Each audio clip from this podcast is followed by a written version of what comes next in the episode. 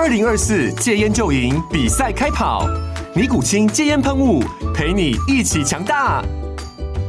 戒烟不容易，单靠意志力戒烟的人，时常无法克服戒断症状而失败。尼古清戒烟喷雾将是你的神队友，简单一喷，药品急速释放，立即缓解七大戒断症状，不限场合提高戒烟成功率。除了尼古清神队友，你还可以寻求专业医疗人员协助，一起迈向戒烟成功之路。尼古清戒烟喷雾，用科学方法戒烟，请咨询全台各大药局及戒烟门诊。本广告由尼古清戒烟喷雾、卫部药书字第零二七八三五号提供。嘉安嘉护股份有限公司，台北市中山区民生东路三段二号十楼，北市卫药广字第一一三零三零一九零号。尼古清戒烟喷雾，相伴每个新开始。各位听众朋友，大家好，欢迎回到我们键盘球探，我是主持人 Danny，我是主持人阿月。如果想要跟我们聊更多台湾棒球相关话题，欢迎通过搜寻键盘球探 Facebook 就可以找到我们粉专哦。哇，今天这集真的是厉害了哦，因为中职推出了。大变革啊！那我看到一些新闻标题，还怎么想说是有这么夸张吗？哈，但我觉得 OK 啦。对于中华职棒，我们一直以来觉得这种好像相对比较保守嘛。我们一直以来很多的新规则的哦，这种推展啊、演进，我们都是慢人家好几拍嘛。至少这一次，好 MLB 在二零二三年，好去年完整实行了一个赛季以后，哎，我们马上就跟上。虽然说。有一点落差哈，没有那么严格，但我觉得从零到一就是给推，好不好？我一开始先立这 flag，我觉得还是给推，无论我们是不是哈有没有完全照抄，我就基本上是都有留一些阿 so 比啦，给我们的球员跟教练们来在一军的时候直接习惯。不过我觉得也没办法，因为我们二军没尝试过一军直接要开干来做这些呃缩短比赛时间的相关规定，我觉得 OK 啦，相对来说。合理，而且我都觉得，嗯，至少是好的方向，好的开始啊，好，好，那今天节目一开始啊，我先来带一些东西哦，等下再来听看阿月怎么分享。我先带一下什么呢？哦，现在各国主流职棒们哈、哦，现行的制度在跟这个呃缩短比赛时间相关的规定哈、哦，大家做了什么呢？好，首先我们先从美帝开始好了，MLB 二零二三年的球季也是去年嘛，他们第一年的实施在 MLB 在大联盟实施哈、哦，就是垒上无人十五秒要出手，垒上有人二十秒以内要出手，然后有限制牵制的次数哈，只有两次，然后呃垒包加大哈等等的相关规定，成功的让比赛时间缩短了。二十五分钟，我觉得非常显著哦。从呃二二年的三小时零四分钟到二三年是两小时三十九分钟，哦，是近三十年比赛时间最短的一年。所以整体看下来，限制垒上有人的投球时间哈，以及限制牵制次数等等的，哦，有效的帮助了让这个哈相对冗长的棒球比赛。呃，缩短时间，让整体的观赛体验哈有所提升哈，所以我觉得这是在去年我们可以看到一些 learning 嘛。那今年 MLB 哈没有安于现状，还要继续进化哦。刚刚讲垒上有人原本是二十秒，那在今年二四年会改成十八秒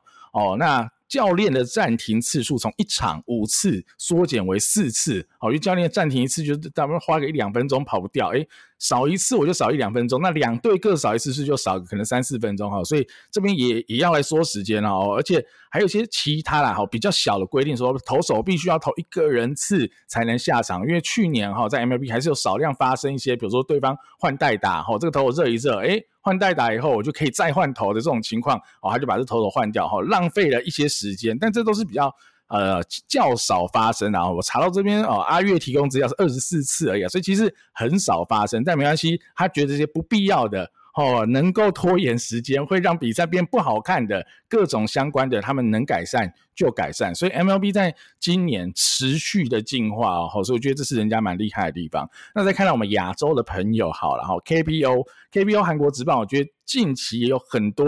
呃很有趣的新闻嘛，比如说像电子好球带，我觉得哦厉害，领先全球，他们今年的一军就要全面引进电子好球带。那最近的新闻都说他们还在 tune 好这个电子好球带，比如左右上下是不是这个电子好球带有比较符合一般。好，真实打者对于好坏球这种认知，他们还在听这个东西。但我觉得长期来看，这方向绝对是好的。即便短期这个东西哦，精准度没有到这么样的好，或者是哎有时候会误判等等的，我不知道会发生哦。我说，即便是会发生这种事，我觉得也无所谓啊，因为这就是我觉得未来的趋势。其实像很多的运动也引进这种科技相关的东西来辅助判决嘛，哈，像是足球有门线技术，有 VAR 等等的，那网球的鹰眼更是行之有年了等等的，所以我觉得很多的运动啊，这已经不是说什么哦，我们要维系传统，怎样怎样，我觉得不是啦，就时代的趋势就是这样，我们有更好的科技，现在可以辅助我们的裁判做出更正确的判决，那我就可以让主审哦，好坏球部分交给电脑。主审就专心去做，除了好坏球以外，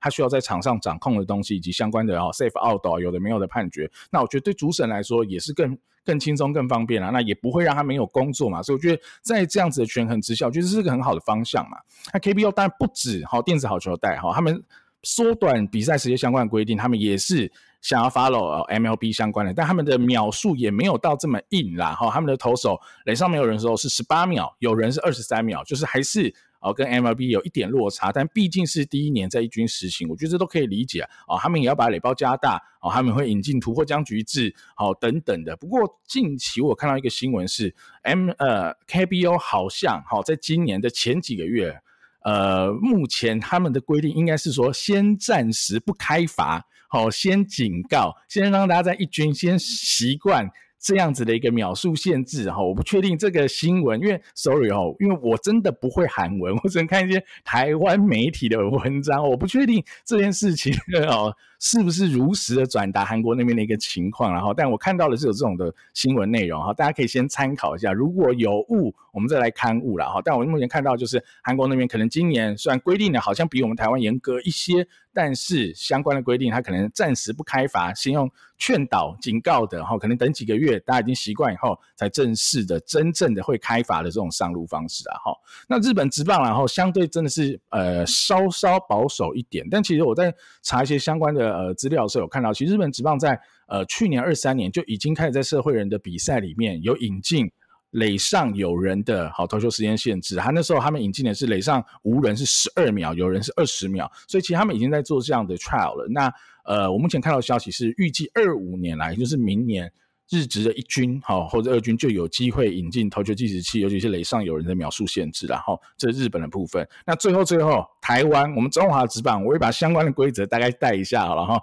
呃，跟时间限制有关的，就是打者八秒要进，八秒内要进打击区；捕手九秒内要蹲好准 setting 好准备好哦。那投手的话，垒上无人是二十秒以内要投出，垒上有人是二十五秒以内要投出。那我们也引进了突破僵局制，也开放了 pitch count。那我们的退板次数啊，也就是牵制次数啊，哈，就是呃，英文的话就是 disengagement 嘛，哈，这个东西就是你退板也算一次 disengagement，那你牵制也算一次哈，所以就是退板跟牵制这些加起来，好，中华职棒是有三次的扣打，第四次才会是犯规，好，MLB 是两次，好，大概是这样，所以你看我们各种的，不说秒数也好，退板次数也好，有的没有的，其实我们的方向。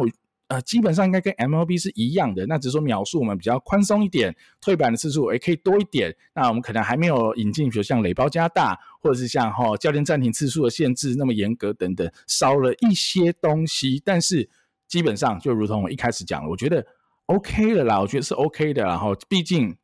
我们就是要直接在一军开始做，我觉得这个我是完全可以理解跟接受。那只是我当然会希望是未来能够。加速的追上 MLP 相关的限制啊，那就是后续的事。至少 so far so good 了哈。阿月你怎么看呢？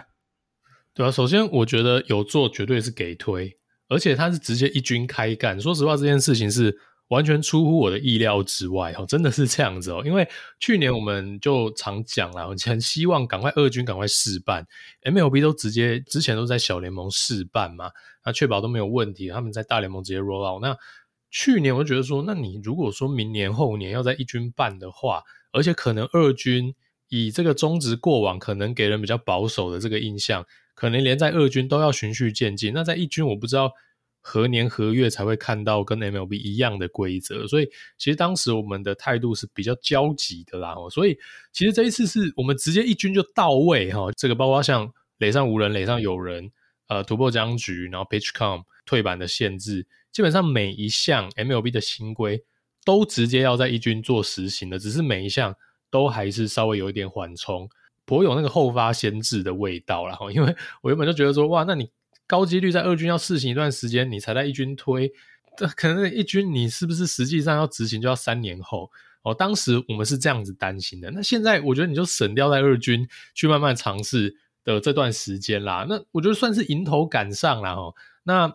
既然直接在一军做实行的话，虽然说规定比美国宽松的蛮多的，不是宽松一点，是宽松超多。直接在一军的例行赛直接要做尝试，我是非常给推的哦。这一次我觉得联盟的动作是比我想象中快非常非常多的，而且我原本的预测是。中职呢，或许他会想要先从现在在设备上，还有在现在其实，在规则上已经具备的所谓投球时间限制开始做实施。我原本没有那么看好，就是呃退板次数的限制、签字次数的限制这些东西会跟得这么快。我原本想说，台湾或许哦，尤其是球员教练，或许会对这条比较保守，因为我觉得对投手来讲。退板次数限制对台湾投手影响是非常非常大，因为真的很多台湾投手很拖啦，或是他们从小到大都很习惯用这种所谓的退板来控制节奏，尤其是在垒上有人的状况之下。所以我原本觉得说，诶，我们会不会对这条比较保守？哦，因为毕竟投球计时器，然后之前就有了嘛，只是说他现在把规则再缩短，诶，就一次都到位了，所以我是非常非常给推的。今年开始是垒上无人二十秒，垒上有人二十五秒，会不会有人来不及？哦，坦白讲，我觉得真的还好。因为我去看了一下，就 MLB 今年第一年，呃，在大联盟正式的施行嘛，投手呢平均开始投球的时候，投球计时器是剩几秒呢？答案是还剩七点三秒，平均 MLB 还剩七点三秒，其实相对还蛮充裕的。大家不要忘记哦，MLB 在二三年球季是十五秒跟二十秒，垒上无人十五秒，垒上有人二十秒。那它平均还可以剩到七秒钟，那就更不用讲 CBBL 二零二四年哦，是分别都各多给了五秒哦，所以嗯，既然大联盟的投手能做到还剩七秒，我觉得 CBBL 至少第一年，即使大家相对还比较不熟悉投球计时器的严格实行，但因为我们给的这个 range，我们给的这个适应的秒数，呃，真的非常的宽松。会发生违规的状况，应该不会太多。哦，习惯养成之后，其实基本上没有太大问题。大家可以透过春训还有热身赛的期间，好好的来做适应。那即使是你不特别去做适应哦，坦白讲，我觉得二十秒跟二十五秒，你正常投，不要刻意拖时间，我觉得是不可能会有问题的啦。那当然，这个大前提就是联盟一定要认真实施啦，因为。投球计时器这个东西也不新了嘛，中职也有了啊，哦，那只是说之前当然是没有规范垒上有人，即使是之前规范垒上无人，其实根本没有在认真施行嘛，好像就很看说那个球场负责按那个码表的那一位员工他的一个心情，然后跟他是否宽松，因为我自己就已经好几次发现，在现场的时候也看到嘛，就是大家去按那个开始计时的时间点。初一十五不一样嘛？那我确实有看到有一些是呃，可能比较尽责在按，它跟 MLB 的一个标准基本上一致哦，就是说投手无论你在哪里啦，你接到球就开始算哦。但中职很多投手，你知道是投完球之后，他喜欢往捕手的方向走个几步，已经人整个在投手球之外了，他接球他才回头哦，再去做一个踏板的一个动作。很多中职的比赛是这时候才开始投球计时，哦，那这就意义真的不大，因为你前面的拖时间都已经让他拖完了，你才来开始计时。如果都要等到投手回到投手板上面，你才要开始转二十秒，到底是慢到什么程度才会违规？这基本上不大可能违规啦。所以，呃，我觉得这重点就真的是要严格执行啦。我们就是要跟人有不一样，投手接到回传。就是开始计时了，那你自己要下球去接球，你自己要远离你的投手板去接回传球，你就要自己承担违规的风险。那我是觉得这个规则一下去呢，只要大家有严格在执行，大家就会乖乖在原地接回传的啦，因为不会有人莫名其妙下去绕一圈，浪费自己七秒八秒的时间，让自己后面 settle 的时候很赶嘛。所以规则一定会形塑选手的一个行为啦，所以还是蛮看好我们的循序渐进。那初步这样子，我是觉得还算是一次到位，然后再渐渐收拢。我这一次绝对是给联盟的魄力哦，非常的赞赏，也觉得这个方向是非常的正确啊。对啊，但我我补充一点哈，刚阿月说垒上有人二十五秒，他觉得正常投就可以。但我如果没记错哦，我之前看过人家统计哈，中华职棒还是有蛮多投手垒上有人死是平均秒数可以到三十秒的，还是有这种投手。我不知道有没有记错，有错的话他再提醒我。哈，我有看过类似的数据，就是所以我觉得这规定虽然比起 MLB 很宽松嘛哈，但是我觉得对于中华职棒而言，哎，一定还是有差，一定还是有效，因为 MLB 本来的比赛时间就比我们。短嘛，相对起来，它现在未施行前是我刚刚讲到三小时零四分钟。我们呢，我们在去年比赛时间是一个呃三小时二十几分钟啊。好，大家要知道这个数字是很夸张的，所以比较起来，我们本来就是比较打的比较久嘛。我看一下，三小时二十二分钟哦，所以。呃，我们能缩限，搞不好我们就有机会缩到三小时以内，哈，因为我们本来就拖得久，所以即便现在这个二十秒、二十五秒看起来很宽，但我觉得一定对我们还是有效啦，哈，我是这么觉得，哈。好，那接下来我们就来讲讲了，哈，中华职棒在二四年这个新规则，哈，大变革以后，我们自己看待可能会有的一些影响啊，也跟大家分享一下，哈。那第一个点，我现在分享就是投打的影响，我觉得应该一定是有的，哈。投打影响，我觉得最明确的就是大家会去讲一个点，就是哎。像投手很赶，所以是到时候，所以其实投手会比较吃亏。打者会比较有利，在这样子的投球时间的限制之下，以及退板次数的限制等等的，是不是都是 benefits 到打者的呢？好，特别去找一下呃 MLB 二二年跟二三年的数据来看一下。首先呢，如果你只看表面，你会觉得对打者是更有利的一方，因为在二三年比起二二年，打者的三围全面提升哈，然后 OPS 从二二年的点七零六提升到了二三年的点七三四。好，所以如果你这时候就下结论说对。投球时间限制的相关规定是帮助到了打者，然后伤害到了投手啊，你可能会有这个答案。但是，呃，去年 MLB 也有寄出了一个新的规定，大家可不要忘了，就是进守备布阵。那进守备布阵这件事情，其实影响非常大，尤其是对于这种左打强力拉回的打者而言，因为他就是最容易被布阵的那种类型，对他们而言的伤害是很大，所以。解除布阵以后，其实这些打者的打击成绩本来就一定会回升。好，如果这样你问我说：“哎，Danny，你确定吗？你确定这样解出来就一定有用吗？”我跟你说，我非常确定，不然 MLB 那些布阵在布假的就对了，就是一定有用嘛，就是布阵了以后一定有效，可以减低好这些左打的强力拉打者的这种呃这种安打甚至长打的几率嘛。确定这件事百分之百确定，他们有非常多的运科相关的数据哈，各种球场数据收集完，告诉他们该怎么布阵，可以让这个打。打者好，打出安打或者打出长打等等，相对的期望值降低，这是百分之百肯定的。所以在这样子的情况之下，哦，你说这样子的落差到底是来自于投球时间相关限制、退板限制，还是来自于守备布阵？好，这种进步阵的这种限制，其实老实说，我真的就不知道。甚至我觉得进步阵来的影响，可能我自己体感哈，是我自己的体感，没有任何根据哦。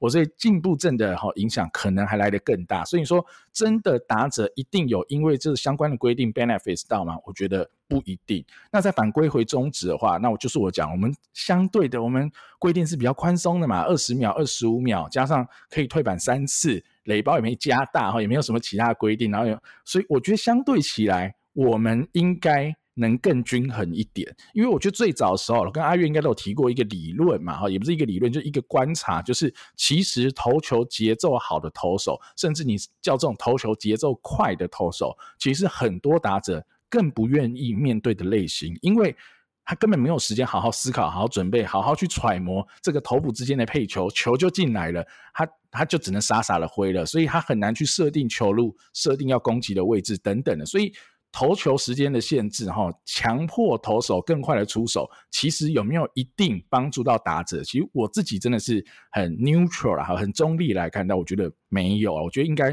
都各有利弊，好，所以我觉得 MLB 这个二二年到二三年看似有的改变，我自己觉得更大多的成分是来自于这个进步阵的这个东西，我觉得带来的影响反而是更大的，所以在投打这这两端哈，我觉得相对应该。都算平衡哈，我个人的角度，然后都算平衡。那投打都会用到了，应该不是投打，投捕会用到的这个 pitch count 啊，我觉得就更有趣，因为 pitch count 这个东西，我觉得是需要熟练跟习惯哈。这个东西我觉得不是什么好什么什么多高科技的东西，但你不熟练不习惯，那你到时候在这种时间限制之下，你就会显得手忙脚乱嘛。好，所以我觉得这个东西。比较可惜就是阿月刚刚讲了，去年在二军没有办法先做一些测试，好跟施行啊。我觉得二军去年早就可以做，因为 PitchCom 这种东西，即便你没有秒数限制哦，你就跟去年规定都一样，你还是可以有 PitchCom 给大家用用看、玩玩看、练习看看，因为这东西就知道摸熟了就好了嘛。就像我们用三 C 产品哦，以前没有智慧型手机，大家觉得哎这怎么用哦？等你买了第一台智慧型手机，大家就会用了哦哦，但。好，我这样讲，可能有些比较年轻的听众就觉得很奇怪，因为他可能出生以来，世界上就是智慧型手机啊，可能然后，所以我只是打个比方啊，所以我觉得这个东西就是熟练应该就好了，而且其实不止头捕啦，其实有些野手他也会佩戴耳机，然后来确认头捕手的暗号，来呃帮助他们的站位，或是可能预测一些球的方向等等，所以我觉得这个东西啊，如果运用的好，可能会对于整体头捕之间，甚至。呃，野手哈，整体的哈布阵啊都有帮忙，所以我觉得 PitchCom 是一个熟练程度的问题啊。那我相信时间久了以后，大家每个人都每一队都熟练了，这个东西就很简单啦，就是大家必备的一个工具了啦。哈，那再接下来哈，刚刚投打投补各种讲到以后，我觉得跑者好也是很重要的一环嘛，因为在 MLB 这边我们可以看到非常非常大的改变，其实就是盗垒。好，因为盗垒它会来自于两个层面的改变嘛，好了，第一个层面就是投手这些时间限制，或者是说退板次数限制，让投手能牵制的机会变少，或者是说他更专心面对于打者，因为他现在是很 rush 的时间，所以他其实无暇去顾及垒上的跑者，他就专心投球，好，所以让导那个跑者是更有机会盗垒的。那第二个点就是雷暴加大，好，所以说加大你可能觉得没差太多，但呃，即便是那加起来可能只有一只手的长度哈，一个手掌哈，不是一只，不是整只手啊，一个手掌的长度。其实很多时候 safe out 就是一个手掌的差别，就会导致这个盗垒的 safe 跟 out。因为盗垒就是一个 ban ban，几乎每次都 ban ban play 嘛，然后那种传歪的我们先不讲，就是传准的大概都是那种 ban ban play，所以这个东西差异当然就会很大哈。所以在这两端的帮助之下，整个 MLB 在去年实行了以后，盗垒成功率从二二年的七十五趴。提升到了二三年的八十趴，非常恐怖的一个数字，以及提升哦。那场均到垒也从零点六八次哈，提升到了零点九次，成长了三十趴左右哈。所以场均到垒多了三十趴的量，哦，所以整体上我们可以看到他们。盗垒尝试多了非常多，多了三十趴的量，盗垒成功率还提升了五趴哦。在这种疯狂盗垒情况下，还疯狂的 盗垒成功哈、哦。那你在反观会中止的数据，我觉得就有很多地方可以来看。第一个啊，我们的场均盗垒其实本来就不低喽。去年我们还有零点九四个场均盗垒，哈，有可能是因为呃 MLB 可能当初啦哈在。呃，近期这种飞球革命以后啊，哈，我觉得越来越少人愿意去盗垒，哈，这种盗垒次数本来就是越来越少，这种纯腿哥的机会又少了。但中职哈，至少我们还是有些打比较小球战术的球队，很喜欢盗垒尝试嘛，所以在这个情况之下，呃，中职的盗垒尝试次数其实不少的，但盗垒成功率就蛮低的，只有六十八点九趴，哈，在整个联盟来看，不到七成的盗垒成功率，哈，那如果对，呃，棒球统计学哈有一点概念的朋友就知道，其实这整个不到七成的盗垒成功率，原则上都是对呃球队是负的效益的。所以其实整体上在中职盗垒，我觉得大家可能盗垒技术要再加强一点哈。所以在有这个相关限制以后，应该会有所提升。不然整体不到七成的联盟盗垒成功率，那真的是不应该倒太多的雷，因为你倒的越多，只是会让你的期望值越来越差而已。那如果你再 break down 到各队去看，那就更有趣了哈。平均是六十八点九嘛，但只有一队高于平均，而且是远高于平均。这队是谁呢？哦，你可能想象不到，富邦悍将啊，哇，吓到了啦！富邦悍将感觉投不行，打不好，诶，人家跑得快，而且愿意跑哦。他们盗垒尝试的次数也是全联盟最多，一百四十九次，然后跑出了一百一十四次的盗垒成功，盗垒成功率高达七十六点五趴。老实说，一个呃团队的盗垒成功率来说，这超级有水准，超级有水准的哈。难怪峰哥在近期上任以后啊，想要。打一些速度战，我觉得了解，我觉得完全可以了解打速度战哈。那只是说峰哥说要减少飞球这件事，这就比较令人头痛。那我们以后再聊峰哥的这个问题啊，因为我觉得速度战跟飞球革命是完全不冲突的，那只是选择的问题，或者是你要不要去做这件事。那如果你的到底成功率是团队是这么高的情况之下，你腿哥也够多，那上垒还是得跑啦。哈，不管怎样，那该打全垒打还是得打啦，那还是得认真打 gap 嘛。那你不能说。这样就不打二垒安打吧，就要去碰一些平飞球什么，那我觉得不太合理啊。哈，那但是后话，但我们回来到了这个点的话，就是富邦有认真跑，那其他四队原则上都是低于联盟的平均啊，然后都是六成多嘛。哈，因为刚刚讲联盟平均在六十八点九，其他的都颇差。好，那在这样情况之下，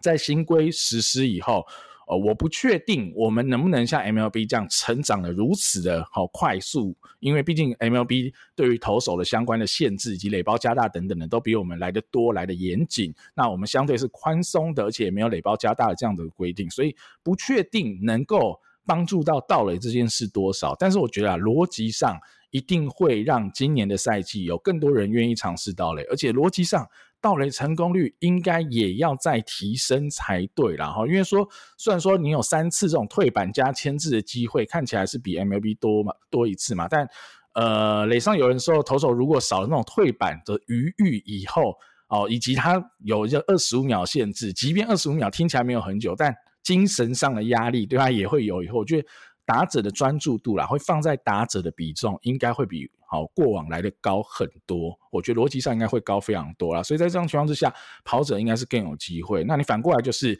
呃，今年的捕手就要很能阻杀，因为。未来捕手的卡打会越来越重要。哈，你以前可能有些呃看管一垒比较厉害的投手，有些优势可以 cover 捕手的不足，但现在你可能投手即便有这个技能，也很难展现，因为次数有限，不太能用，用多了就投手犯规了嘛。哈，所以在这样情况之下，然后我觉得捕手的阻杀、捕手的背力、pop time 的时间，哈，也会是未来我觉得呃值得讨论的一个重点啦，因为会变得越来越重要了。哈，好，那接下来我再聊一个有趣的，就是我。在这一次新闻里面，我其实没有看到打者喊停次数的限制，然后这点我觉得比较奇怪，因为我觉得这点是。呃，打者也蛮爱拖，有些比较爱拖的打者也是会这种技术性暂停来扰乱投手的时间嘛。哦，我应该大家我这样讲，大家应该都知道我在说哪样子的概念嘛。哈，那 MLB 的打打者的话，在 MLB 的规定就是你一个打席就只能暂停一次嘛，还是有给你这个机会。但这次的相关规定我没有看到，所以到时候我不确定会不会到时候打者比投手拖。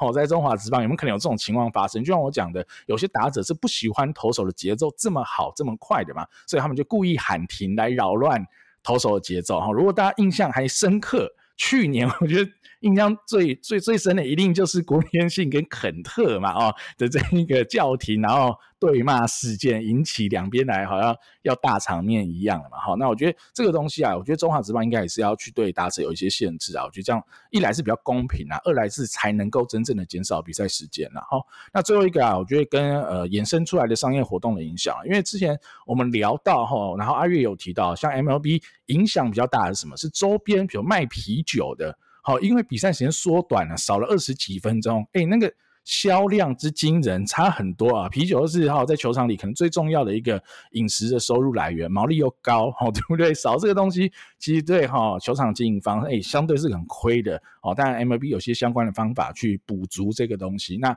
中华职棒。饮食相关的这个收入减少，会不会是大家关注？我觉得球迷可能不会太关注，但我最常看到球迷在说的是，啦啦队跳的时间变少了怎么办？好，但我觉得这题反而是最好解的、最简单的。啊，那就多跳半局嘛，多跳一局嘛，就是把他的工作时数 keep 住就好了。好，即便我们现在可能实施新规以后，每一局的时间变少，那没关系啊。现在大家跳一二三七八九局嘛，可能以后变一二三四七八九局之类的，就是一定有办法解。然后，如果大家是要这么在乎这个所谓啦啦队出现的绝对时间长度的话，我觉得都很简单啊。那饮食相关的东西的话，那就可能看球场方或者其他的哈，怎么样去解决这些。呃，有可能因为呃这个新规来，然后让他们会减少收益或受到影响的地方啊，那可能就等着真的新规实施下去以后，那我们再看看有什么样的改变以及能调整的地方了。然后，艾明怎么看呢？这些影响？好，这影响的层面，我有三个点想要跟大家讨论啊，我自己还蛮有兴趣。第一点其实是刚刚 Danny 有跟大家聊到，就是说所谓投打两端是谁 benefit 到哦，那其实这边的话在。二三年 MLB 推出新规的当下，其实我就是去看了一下，就是 MLB 这一端大家的一个反应啦。我先 focus 在所谓的 pitch timer 这一点，教练也好，球员也好，对这件事情的反应是两边当然都会有影响。大家会觉得说，对打者影响甚至是不亚于投手，甚至是超过投手的。也很多人在提醒大家，就是有一件事情，就是说。呃，因为这个东西叫做 pitch timer，所以大家会直觉的觉得，哦，这个是投手受影响。但很多打者出来说，他觉得他们的那个站上打击区的 routine 受影响的程度才更严重。这我其实是相信的哦。那当然，在中职是不是这样子？我觉得，但是另当别论。因为中职的投手很拖，所以中职的投手。呃，受到影响，我觉得假设都在一样的标准之下，例如说未来我们也推十五秒、十八秒，那中职投手受现阶段受到影响，一定比 MLB 的投手还要来得大，因为 MLB 的投手本来就没有那么拖哦，所以我在讲 MLB 的新规实行的当下，其实哦，包括你像春训的那些试办，很多这个 violation 是打者，是打者先不适应，投手受到这个倒计时的规范，打者也受到这个倒计时的规范，然后所以。单纯以这个投球计时器而言，我也是处于比较中立。我认为就是两边都得各自适应哦。那至于说你说整体的新规，例如说这个签字的限制啊、退板的限制，那这样相对一定是对攻方稍微更有利一点啦。因为毕竟盗垒简单的程度上升这么多，然后投手看管跑者的一个手段少了这么多，然后盗垒大幅的上升，这个一定是对攻方。稍微是更有利啦，但是如果你单纯论 pitch timer 投球计时器这个规范，对于投打只牵涉到投打的话，那我真的觉得应该是属于一个比较中立的一个影响层面啦。那我第二个想要跟大家聊的一个议题呢，就是说对棒球风貌的一个改变。那其实我们二三年的季中。大概我已经忘记四月五月嘛，那时候反正是季中的时候，其实就已经有开一集节目跟大家聊，就是 MLB 新规实行到现在的状况是如何。那那时候我们做了一个季中的 review，大概已经有跟大家分享说有几个很明显的一个改变。那我们季末再帮大家看一下，结果季末看了一下，哦，这几个方向基本上都是从季中维持到季末，每九局的这个比赛时间。两个小时三十九分钟，那这个是梦回多多久之前的？梦回一九八五年，所以将近四十年前。但是这两个比赛的内容是完全不一样的。四十年前，一九八五年的棒球，平均每一队每一场是用二点七四个投手。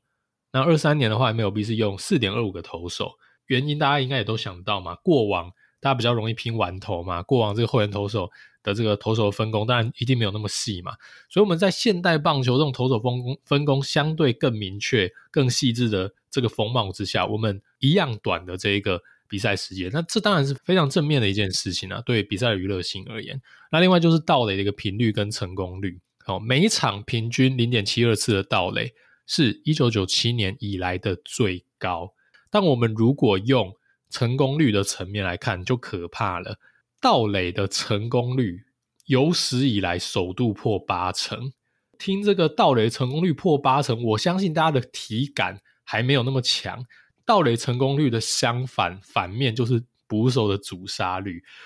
盗垒成功率破八成，它代表的意味是捕手阻杀率小于两成。大家会觉得很可怕。没错，二三年 L B 的平均的阻杀率就是只有十九点八 percent，也就是只有一成九八，不到两成。这个会是颠覆了大家传统上对于这个捕手阻杀要到多少 percent 才是好，到底成功率要到多少 percent 才是好，其实基本上完全颠覆了。因为现在你没有个八成，你都是 below average 哦，所以你也会看到像二三年的 MLB 出现了很多盗垒相关的一个记录，呃，阿库尼亚他跑了七十三次盗垒嘛，我们大家也都很熟悉的这个 Corbin Carroll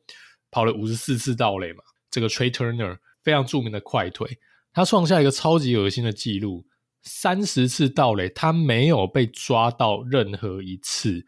所以他二三年的一个成绩是三十盗零盗垒被阻杀。哦，这个是 MLB 有史以来哦没有被抓到的状况之下，单季的盗垒次数最多的，而且第二多的是，其实已经追溯到零九年的 Chase Utley，这大家应该有印象啊，费城人队的一个二垒球星。他是到了这个二十二次吧，还是二十三次？我有点忘记了。所以 Trea Turner 一次推进了七次，哦，就当年这个 Chase Utley 是二十二道没有被抓到，他直接三十道没有被抓到，那超恶啊！就基本上他要跑，毕竟现在已经非常非常的有利于盗垒。那 Trea Turner 又特别爱惜羽毛嘛，他每盗就必要成功，他一定是。挑他非常非常有利、非常有把握的局面来到，那再加上他的纯速度又是大联盟最顶尖，就导致了他的这一个完全抓不到的这一个结果啦。所以呃，这一些我觉得在旧的规则里面你是不可能看到发生的这种数字哦，包括说再一次有七十次盗垒的一个球季，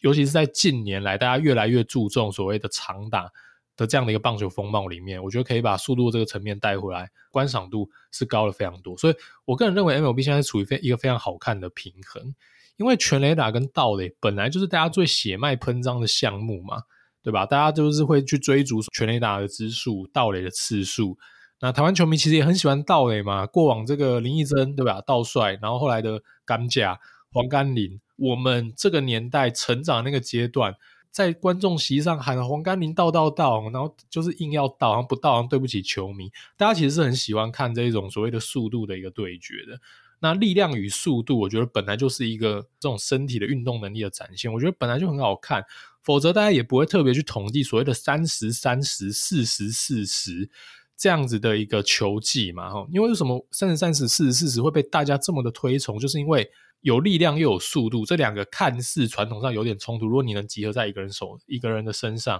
是非常好看的。我也问了蛮多在美国当地的朋友，也有朋友跟我讲说，新规开始推行的时候，他还是站在比较传统的这个层面，他觉得说改变太多传统棒球风貌，但是当他新球季第一次进场的时候，他完全改观，因为他觉得比赛比以往实在流畅太多太多了，所以他就瞬间转换阵营，瞬间变成就是一个革新派啊。那但 C P B L 这一段，我觉得盗垒部分多一次退板，我个人觉得差蛮多，因为投手可以多一次退板，投手牵制两次，在中职投手其实蛮常见的。那牵制两次就已经陷入不能再牵制，跟你还有第三次，我觉得那个压力差蛮多。所以我觉得二四年的 CBL 应该还不会看到像 MLB 这么夸张的盗垒暴增，但一定还是一个明显的增长，应该是没有什么太大的问题啦。好，那最后一个我想要跟大家聊的是，我们前面比较少提到，就是突破僵局。好，那突破僵局的话，我觉得这个觉得早晚应该要实施的。而且大家也知道，台湾队在国际赛突破僵局就是总是落赛嘛，所以我觉得如果站在台湾人真的这么在意国际赛的战绩，OK，突破僵局在中职实施，我们以后应该不会这么的吃亏吧？希望如此啊。那我这边想要跟大家讨论的是，我个人特别有兴趣的一点。那前阵子的亚锦赛，大家也知道，我们也做了一节一集节目讨论郭李建夫总教练比较这个小球的一个倾向，跟他所谓的这个触及战术这种无差别下达。到底是哪里在统计上不合理嘛？那突破僵局制，我觉得是很有趣，因为在没有被推行新规，就是延长赛必定进入突破僵局之后呢，其实大联盟这边有非常非常多的研究去去协助球队来决定到底要不要在突破僵局下触及。好，那我这边也再去复习了一下大联盟统计出来的一个资料，然后，所以我在这边用一个简单、希望尽量浅显易懂的方式也 share 给大家。那当然啦，这些是基于大联盟的资料，在中职我相信它会有点稍微不一样哦。那我目前手上没有中职的资料，但姑且就是先用大联盟的资料让大家看一下这件事情应该要怎么理解。好，那首先呢，我们先抓出来，就是说突破僵局，它就是无人出局，二垒有人，那触击的导致的结果是如何？哦，那根据统计呢，大概啊，大概有七十 percent 是成功的推进，然后打者死掉。那大概有十三 percent 是可以点成内安打。那大概有十二点三 percent 哦是没有推进的，打者就死掉了。那还有一些其他的零星比较奇怪的其他的状况。所以呢，接下来我们第二步就可以根据这不同的结果，例如说七成是成功的触击推进。一乘三是安打等等，再去根据这个新的局面，去把各个新的局面的得分期望值再推导回来，你就会得到说，你在无人出局、二垒有人、突破僵局制去下触击战术啊，如果球真的点进界内的得分期望值是多少？去跟自由攻击做一个比较。好，直接跟大家讲结论，结论就是呢，如果你在无人出局、二垒有人，你让他大家自由攻击的话，这个得分期望值是一点一。然后你下完触及之后，经过一番操作之后，这个期望值会下降到一点零五一哦，所以其实你的期望值是下降了。那这个大家应该也不意外，因为触及本来就是一个牺牲这个大局的一个几率去换取得分的一个几率。好，那你至少得一分的几率有没有上涨？其实是有的，至少得一分的几率其实是从六十一点四 percent 上涨到六十五点四 percent。但我必须讲哦，这个这件事情有个前提是我们刚刚的这一个表其实只考虑到成功点成界内的状况，所以我们才有办法去计算第二阶段下一步的新的一个状况。例如说，新的状况是一人出局三垒有人，新的状况是一人出局停留在二垒，这些所有的一个新状况的得分期望值的加总，才得到我们刚刚讲的那个结果。所以，如果你考量到什么，你考量到会有人点成三振吗？哦，你考量到说，哦，点成了良好球，教练觉得你不要再点得很好，你不要再点了，就回来就自由攻击。但是你就是让自己没有拿到任何的效益，去陷入一个好球数的绝对落后，对吧？这些都是没有包含在我刚刚讲的这个期望值还有得分几率里面的。好，所以这边我参考了这一篇这个呃这个英文的一个统计资料，它也有提到说，根据统计哦，这个 FanGraph 有这样的统计。你每摆一次短棒点进界内的几率大概只有五成而已哦，因为大联盟这个投手 staff 越来越恶心啊，所以其实摆短棒真的没有大家想象那么简单。所以我们可以粗暴做一个假设，你三球都没有办法点进界内的几率是什么？是多少？大概就是零点五的三次方，约略等于十二点五 percent。那当然这一定不精准，但可以给大家一个感觉。所以我们如果把十二点五 percent 你坚持点下去，有可能会被三振。的这个点加入我们刚刚那个得分期望值的表格计算，你的得分几率就已经会下降到只剩下六十二点二 percent。那我们刚刚讲过嘛，你下触及你是让得分几率从六十一点四 percent 上涨到六十五点四 percent。但我们现在考量到点失败的状况，你变成只从六十一点四 percent 上升到六十二点二 percent，不到一 percent 的一个得一分几率提升，已经跟不点相差无几了。哦，所以这这都还没有考虑中途改战术造成球速落后，变成还是球速落后在强攻的这些负面影响。如果有办法把这些这个负面影响计算进去，我相信很有可能在突破僵局触及，你是完全没有增加得至少一分的几率，但却平白损失了得分的期望值，很高几率是这样哦。所以如果你今天是在十局上半，你是客退进攻，你不能再用传统我先得一分的思维了。因为今天如果是过往旧制旧的棒球没有突破僵局，这个如果你说你打 lead of double，你直接无人出局站上二垒，教练当然会觉得说，那我先拿一分，下半局我只要守住就好。但是现在是突破僵局啊，下半局你的主队、你的对手一样会兵不血刃的站上二垒，你不能说传统先得一分高几率赢，因为现在别人下半局也高几率会至少得一分啊，所以十局上半我觉得。根据这样的一个统计资料，你真的是不应该点的。那当然，一定还会有一些场合比较极端一点，例如说换非常弱的棒次，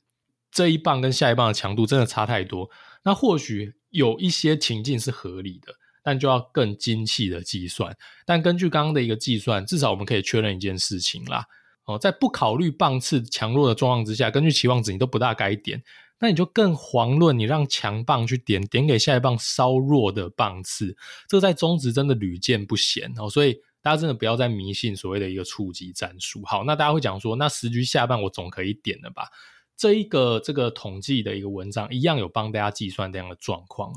如果你是十局下半主队开始进攻，对吧？落后两分应该不用讨论吧？落落后两分你还点，那那你应该 对，那应该是蛮脑袋蛮有事情的。好，那我们来看哦，平手跟落后一分的状况，如果你正常打的胜率是多少？好，所谓平手，你正常的攻击胜率大概是百分之八十点七。那落后一分哦，在突破僵局的状况之下，你正常打，其实你的胜率还是有四十四点五 percent 哦，没有想象中低，对不对？没错，因为其实无人出局二垒有人，你正常攻击，其实得分的几率也是蛮高的哦。所以你去决定说，我持续下半平手或是落后一分。要不要下触击？就是说，你点的这一个战术有没有击败我刚刚讲的这正常攻击的这两个统计下来的胜率嘛？好，那直接给大家答案啊。点下去呢，平手的胜率会变成八十一点二，比起刚刚的八十点七 percent 是小小成长了零点五，但是在落后一分的状况之下呢，是反而下降的。也就是说，你落后一分，你追求先追平，你的胜率反而下降成四十三点二。哦，那我觉得这其实还算是可以理解。为什么？因为你即使先追平，你也不一定赢。但是如果你自由攻击，其实你会去追求到一些直接得两分逆转胜的一个几率。哦，所以其实你落后一分，你的胜率是下降的，你也不该点。那平手的话，你只增加了零点五 percent 的胜率，但不要忘记了，这个统计并没有考虑到点出界点到一半，好球落后，为了怕被三振而重新改回自由攻击的状况。所以，如果你考虑到这些状况，这个几率很有可能是由正转负的。高几率是怎么样呢？你即使十局下半或十一局下半，你突破僵局平手，你感觉得一分就好，在无人出局二垒突破僵局的状况之下，你说不定都不应该点哦。这个是。提供给大家一些 MLB 这边已经统计非常完整的思维啦哈。那我刚刚讲的这一定会跟中职有些许误差，我希望未来我们有中职的一个大数据可以灌回来看一下中职的选手来跑这样的一个情境会有怎么样的一个结果。我目前手上没有详细的资料，但我希望大家可以思考啦，就是说突破僵局至少根据 MLB 的一个结论，绝对不是无脑点，你应该还是要看当下的一个情境以及当下的这个打者他的一个触及的一个熟练程度。还有他跟下一棒打者他的一个打击的实力来做综合评估，绝对不是哦，进到突破僵局就无脑点，这个绝对不会是一个正确的一个决策。然后，所以以上是根据这几个新规，我想要跟大家讨论的几个面向。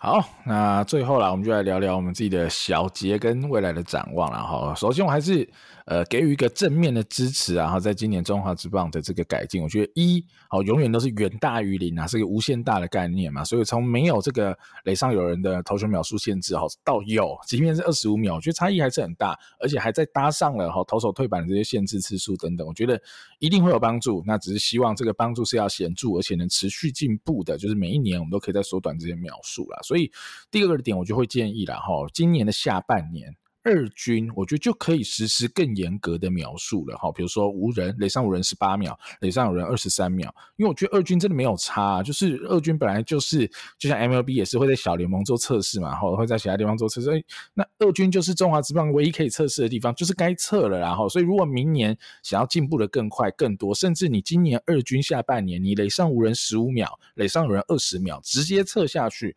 我觉得哈，以我的角度，我觉得是完全 OK 的啊，反正这个。一视同仁啊，就是六支球队的二军都一样，也不会有谁得利谁不得利之类的吧。所以我觉得。只要是为了我们能够更快速的进步，那我觉得我们就该去做这些尝试、这些改变。那你说一军今年这规则定了就定了哈，季中不要再改，那 OK，我可以理解接受，因为一军的这些成绩是呃选手生涯成绩的累计，然后以及他们谈薪的一些标准有的没有的，所以其实相对是很重要的数据。但我觉得二军的东西真的是可以拿来做尝试测试，让我们未来在明年二五年的时候能够进展的更快。好，或许二五年我们就可以直接。进步到垒上无人十五秒，垒上有人二十秒哈，退板只能两次等等的，就各种规定，我觉得可以在 add on 上去，我觉得这才会更有希望了哈。那另外就是，我觉得一些相关的东西应该也可以跟进，好，例如说 MLB 进一人左这件事已经行之有年了，好几年了，我觉得中华职棒完全该跟进啊，好，因为中华职棒好某些队或某些投手教练的一些风格是超级爱疯狂换头一场。用了六七个投手也不在少数的这种 概念嘛，但这超级拖时间，一个投手热身时间，像中华职棒如果没记错，应该是给两分钟左右，所以你只要让就进一人左这件事，让齁每场平均换投的次数少零点五到一次等等，你就是一两分钟一两分钟，如果一队各少一次，那就一场比赛就少四分钟，很简单就可以少四分钟了。所以像这样的东西，我觉得是很简单。我觉得没有难度，可以马上实行的东西，我觉得这个东西应该是要马上跟进啊。那而且这个东西也不是说 MLB 而已，是如果我们现在哈国球就是好赢球，台湾人重视就是国际赛化。目前大家应该最公认哈国际赛最大的赛事就是 WBC。那 WBC 已经开始在进一人左这相关规定嘛，就是有这个规定在。那我们在今年哦，sorry 是去年 年初二三年的 WBC。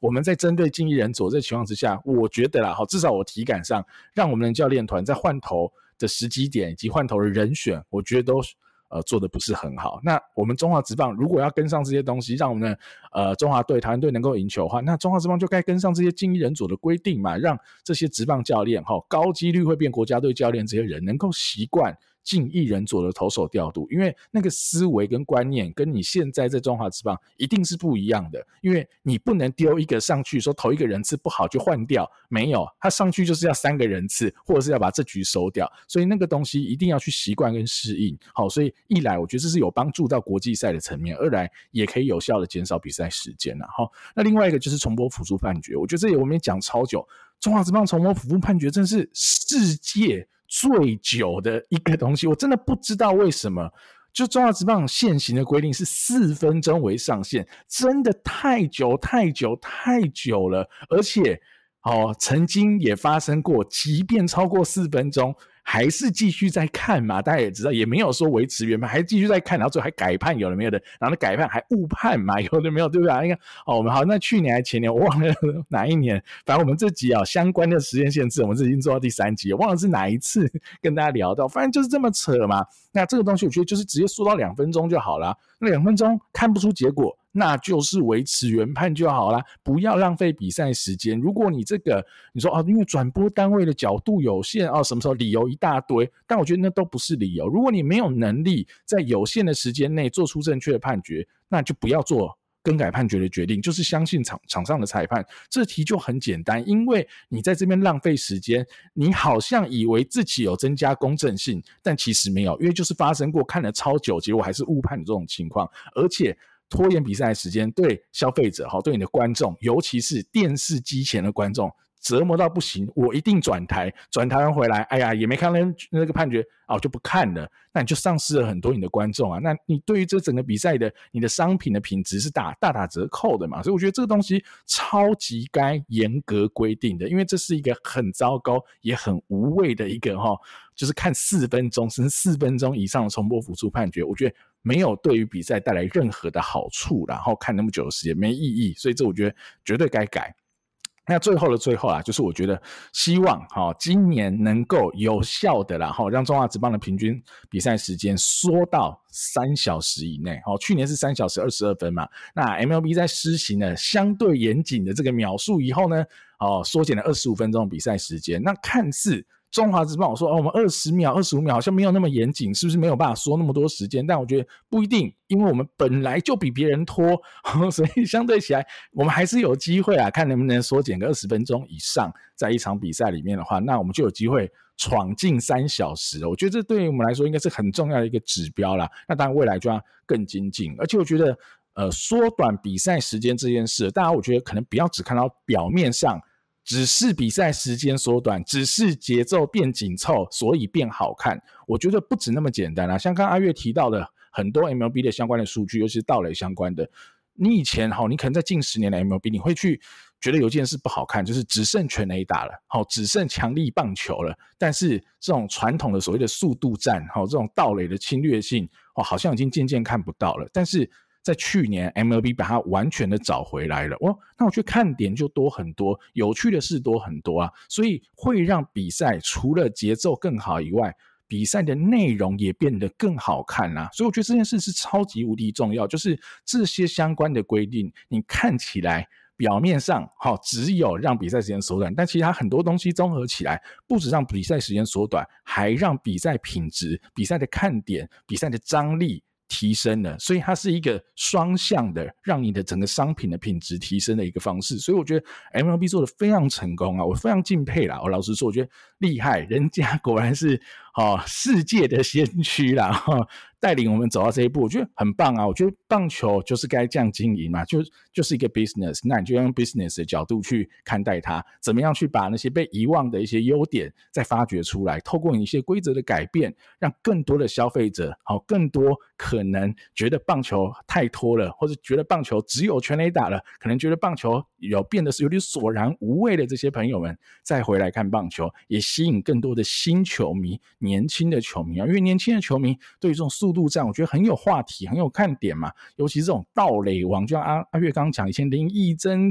黄甘霖等人，球迷很多啊，他们是很能吸球迷的球星哦。所以这种东西的回来回归，我觉得对棒球本身绝对是大加分啊。所以我是非常期待哈，今年中华职棒施行相关规定，而且也更加的期许哈，未来明年度甚至后年能够。快速的、有效的追上 MLB 的一个脚步哈。就比如说，真的要到好十八秒，垒上有十八秒等等，我觉得有机会啊。后年怎么会没机会？是我们有没有心，跟我们有没有这个目标的设定来去达成啊？他希望我们要中华职棒能够哈，在今年相关规定后能够越来越好看的哈。阿云你怎么看呢？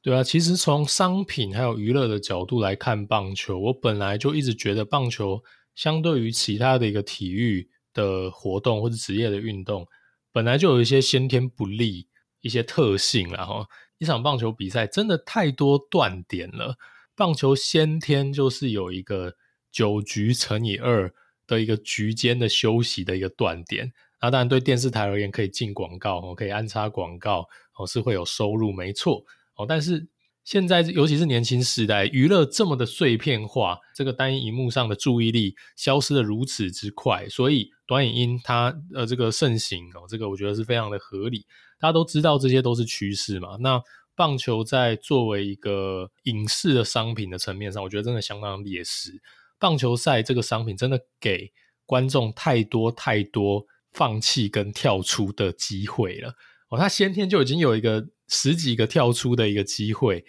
无痛的让你看到一个段落，那就更不用讲我们旧制的棒球，中间还有超级多拖戏的成分在里面，所以我觉得这真的是刻不容缓啦。要救棒球，让年轻世代喜欢棒球，让棒球继续的成为大家心目中最喜爱的运动，我觉得这些是呃缺一不可哦。就除了单纯它时间上总时间的压缩，这个当然大家都。节省时间，大家都很忙，这个绝对是有帮助之外，重点是内容的紧凑性，我觉得也绝对是有帮助。其实我自己在长大成人之后，你问我最爱的运动是什么，我永远还是会跟你回答棒球啦。棒球在我心中的地位永远不可能被取代。但你如果问我说，我现在比较容易看完一场足球赛，还是比较容易看完一场棒球赛？我跟大家讲，我一秒回答绝对是足球赛哈，因为足球赛真的是中间的断点少太多太多了。那大部分的转播大家可以知道，其实基本上就是中场嘛，这个上下半场各四十五分钟，包括伤停补时，是绝对不会中间有那么多的一个断点的。那当然中间会有球出界啦，干嘛干嘛的。场上还是会有些事时间是事情没有在发生，但整体的比赛确实都是在持续进行的，所以并不会给大家非常厌烦、非常多想要转台的这种时间点。但棒球真的是很多，所以整体来讲，我觉得 MLB 推动这样的一个改革，然后中职，我觉得是有点推翻过往大家对中职相对传统、相对保守、反应相对慢这样的一个刻板印象，去相对快哦，大概我们就只落后了一年。就直接去做这样的一个新规，我是非常非常推崇的。只希望后续啦哈，也可以尽快到位。那既然每个项目都已经有实践了，只差在可能次数还有具体的时间上还相对宽松。我希望我们改革不要做一半啦，让大家适应之后，明年或后年就可以直接哦，不管你是要一次到位，还是要逐步的推进，那我们一定是要继续的往。MLB 的一个规定来前进哦，千万不要停在一个尴尬的一半哦，最后我们可能就停在一个什么二十秒哦，那我觉得就相对呃比较可惜了。既然改革要做，我觉得我们就继续做下去。那未来我们还会面临到很多棒球的一个改变，这我完全不怀疑，棒球一定会持续的演进，一定会持续的去跟现在的一个主流娱乐去做对抗，MLB 也会再继续出台。新的规定，这我完全不怀疑。例如说，电子好球带到底什么时候要推？我觉得我们可能最晚两年、三年之内，中止就会又会面临跟这一次一模一样的一个决策点嘛？就到底要不要推？在二军先推吗？还是观望一年，一军直接推？我们有太多太多未来的时间，你都要面临这样的一个决策。那我希望我们现在有个好的起点，未来的改变也不只是这一次所谓的缩短时间的改变啊。未来的棒球有任何新的样貌，我觉得我们都应该要大胆、勇敢的。去尝试哦，才是会对整体台湾棒球呃最好的一个结果啦。好，那今天的节目就到此告一段落了哈。我们这个讲投球时间限制哈，缩短比赛时间的哈，默默的也来到了第三集哈，就是第三次讲这个话题。那希望啊哈，明年或是今年季末我们还有机会再讲哈。希望是。呃，就是中华职棒三十五年后，二零二四年有一个很棒的，因为这个新制的收尾，以及明年有一些更棒、更新的改革，然后希望我们能够持续进步，加油！啦！哦感谢大家的收听哦，我是主持人 Danny，我是主持人阿月，我们下期再见哦，拜拜，拜拜。